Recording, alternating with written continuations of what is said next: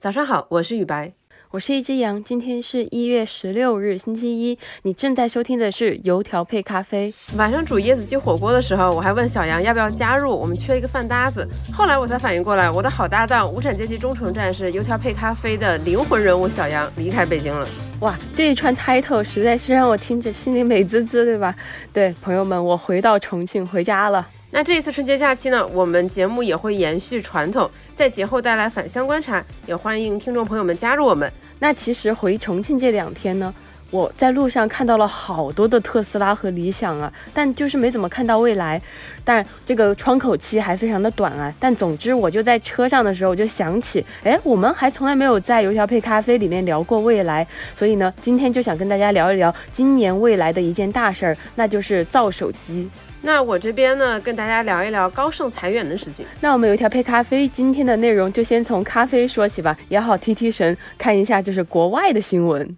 既然小杨说，我们先聊一聊咖啡，也就是海外的新闻。哎，凑巧了，我们分享的第一条资讯关于高盛裁员，也有一个关于咖啡的细节。那么为什么要聊高盛裁员？因为这应该算是这家公司历史上最大的裁员之一，最起码应该是零八年金融危机之后最大规模的裁员。根据路透社的报道，高盛准备起码要裁掉三千多个人，而且这个裁员的范围很广，遍布全球的办公室，其中的投行部门是裁员的重灾区。而且不只是裁员，高盛还在考虑今年会把他们三千多名投资银行部门的这些员工的奖金缩减百分之四十以上。另外一个让我觉得很有意思的小细节是，他们的 CEO 在去年年底的时候宣布他们即将开始裁员。那么在今年年初过了元旦，高盛的员工就会发现，哎，他们免费咖啡没有了。而而且在这之前，高盛已经静悄悄地取消了一些员工福利，包括免费的早餐啊、午餐啊，刚才我说的饮品啊，还有免费班车的服务。那为什么高盛裁员的幅度这么大？呃，主要有几个理由。第一呢，就是他前几年大幅度招人，这个大幅度招人，首先是基于他们的新 CEO 的这个战略调整。那么他们的 CEO David Solomon 前几年决定，我们高盛要开始多元化经营战略，我们要开展面向普通大众的这些零售银行业务。那么这个战略调整让高盛的员工数量 boom 激增，截至去年九月底，高盛拥有近五万名员工，这对于华尔街而言算是非常激进的这个员工增长了。那么第二个原因就是高盛还大幅度涨薪。你想，为了争夺优秀人才，高盛肯定要开出非常丰厚的 offer。那么高盛怎么做的呢？他们将入职第一年的员工薪资水平上调到十一万美元，而且高盛还把投行部门员工的奖金池大涨超过百分之四十。哎，刚才我还讲了，他们即将有可能会削减百分之四十。这里一个数学题考考大家，请问最后这些员工是赚了还是亏了？他们的奖金变化幅度是多少？算出来的朋友，请在评论区写下你的答案。前面这两个因素就会导致他们这次裁员也好，降奖金也好，这个幅度就就肯定会特别大，因为你前面几年太激进了嘛。那么第三个因素，我相信大家都能猜得到，就是高盛二零二二年的业绩下滑。二零二二年美股迎来了最冷寒冬之一，导致这些投行的收入真的是惨遭滑铁卢。在二零二二年前九个月，高盛的净利率大幅下滑百分之四十四。那么叠加最后一个因素，就是宏观环境，大家对于二零二三年的全球经济普遍是比较悲观的。那么这几个因素叠加在一起，就导致了这场高盛有史以来最大规模的裁员之一。那为什么这件事很重要？你可能内心会嘀咕：过去一年各个行业都在裁员，为什么要讲高盛？因为这次裁员，它不仅是高盛史上裁员幅度最大的之一，同时这次裁员会让我们更加警惕这个整个的背景，那就是二零二二年美股市市场到底有多么惨烈。在过去一年，美股市场累计新上市的公司一共只有三百四十五家，你乍一听可能觉得还好。但是呢，是第一，首日破发率为百分之二十八点七，就是破发率很高。第二，过去一年美股 IPO 市场全年上市的公司数量只有二零二一年的四分之一。更可怕的是，我接下来要讲的，他们的募资额仅为二零二一年的一成，也就是说下降了九成。那你想，受到最直接冲击的肯定就是这些投行。而且春江水暖鸭先知，大家关注一级市场这些公司的变化，也是觉得他们的嗅觉是最敏锐的。这也是为什么高盛裁员引起了所有人的重视。就是高盛作为投行的代表，它是有一定的特殊意义的。每当全球的宏观经济出现一些波动，高盛往往是嗅觉最敏锐的，是最先做出反应的。所以，当他做出如此大规模的裁员，大家都会想说啊，那是不是二零二三年真的会很不好？所以，现在的寒气已经弥漫了整个华尔街了。不只是高盛、摩根士坦利、瑞士信贷、花旗银行、贝莱德等等等等公司全部都在裁员，而且这个裁员还在持续当中。就这个事情会让我担心，就是经济衰退会不会成为一个自我实现的预言？一旦每家公司都认为未来的经济会衰退，我们不要急着发展，我们要保留现金，我们要缩减支出。一旦每家公司都这么做，整个行业都这样做，那他们努力避免的情况就会出现。所以我觉得这个事情是值得大家了解和警惕的。当然，从今年前两周的这个市场情况来看，好像一切看起来是喜气洋洋的。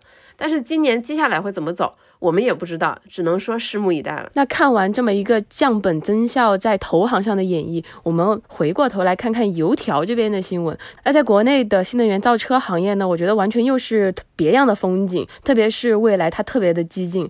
那其实，在未来的创始人李斌去年年底的内部讲话当中，他就宣布，未来的手机二零二三年会面世。他自己屏幕破了都懒得换手机，要等着未来的这个新品。不得不说，我当时读到的时候，觉得非常的困惑。我就是说，你未来造车造的好好的，你干啥要造手机啊？其实对此，很多业内人士也表示看不懂。未来官方对造手机的表述呢，也非常的有限。只有创始人表示，这是基于五到十年的长期战略思考才做出的决定。所以我调研了一圈，我们俩也讨论了一下，我们猜测啊，这个纯属开脑洞，大概可能是两个原因。第一个呢，这和苹果的 CarPlay 有关系。那 CarPlay 是什么呢？简单来说，就是不管你开什么品牌的汽车，你都可以通过苹果的 CarPlay，然后让你在这个屏显上，你可以使用 iOS 系统。就比如说，你可以在上面听。Apple Podcast 给油条配咖啡打一个五星好评，或者是直接听 Apple Music，就那个使用体验和你用苹果手机是一模一样的。包括我们在上一次苹果发布会上也能看到，苹果即将在二零二三年发布新一代的 CarPlay，它的那个交互设计迭代的更好了，看上去使用感受十分的丝滑。那为什么这个事情跟未来有关系？李斌曾经对外表示，未来的车主有一半都在用苹果，这意味着什么？意味着一旦未来被排除在外，苹果不允许未来这个品牌使用 CarPlay，就排除在他们的这个名单之外了。那么他们车主的体验就会大打折扣。这种卡脖子的事情，在过去几年，在其他的各个行业，比如说芯片啊等等等等，其实已经发生过了。人无远虑，必有近忧。那么在做长远规划的时候，李斌可能就看到了这一点，觉得说我们应该有自己的系统，有自己的手机。这样才能避免未来被国外品牌各种卡脖子的可能性啊！这个是第一个猜测。那第二个猜测就很简单了，未来可能膨胀了。众所周知，未来的车主对于这个品牌是有非常狂热的这种情节的，包括之前未来出产的各种周边也好，或者他们的 APP 的使用体验也好，其实做的都非常非常好，很丝滑。那么可能过往的点点滴滴的正反馈，让他们觉得，如果我们做手机，应该也会做得很不错。而且还能给未来车主提供非常好的体验，达到一个用互联网术语来说的体验闭环。他们可能会觉得，之前我们做车也好，做卡牌也好，做线下活动也好，什么都做得非常好。那做手机这个事情，我们应该也不会差。那么从另一方面来讲，那可能也是未来焦虑了。这个膨胀和焦虑，我觉得是不矛盾的，既膨胀又焦虑。他们肯定希望能拓展新的产品线、新的增长点。那么手机可能是他们在所有可能性中。觉得唯一一个有可能的，但是正如我们最先所说的一样，呃，也很多人表示看不懂嘛，因为未来做手机的这个缺陷实在是太显而易见了。第一个就是没有经验嘛，何况他想要挑战的或者说想要取代的对手是苹果，那上一个想要挑战苹果的中国人呢，他现在已经转行了，是吧？我们都知道。那第二个是虽然。整个想法是想让这个体验闭环，但是手机的加入对于未来的驾驶体验真的会提升很多吗？用户对它的喜欢可能是对这个品牌的认可，但是好不好用是体现在每一天的点点滴滴的。它能不能做好这一点，我觉得也是大家最多质疑，也是最不确信的一点吧。虽然说缺点如此的显而易见，但是要在这么激烈的竞争环境下取得胜利，未来我觉得它也是无路可走。就只要做手机。机能让他免于在未来的竞争中掉队，我觉得他都是要做的。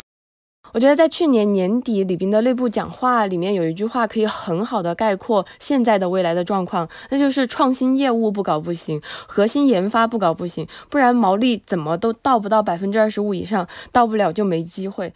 那么这里再给大家出一道思考题，问未来做手机和小米搞汽车。哪个的胜率更大？如果认为是未来的朋友，请在评论区扣一，谢谢。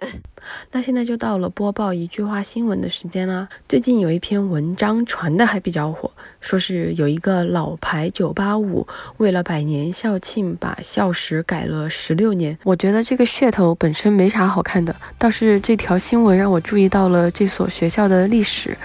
嗯，还挺有趣的，非常的错综复杂。我会把那个校史的这个脉络放在文稿区，大家可以去看一下，也算是感受了一把历史吧。那么以上就是我们的全部内容，祝你今天有一个好心情，我们周三见，拜拜。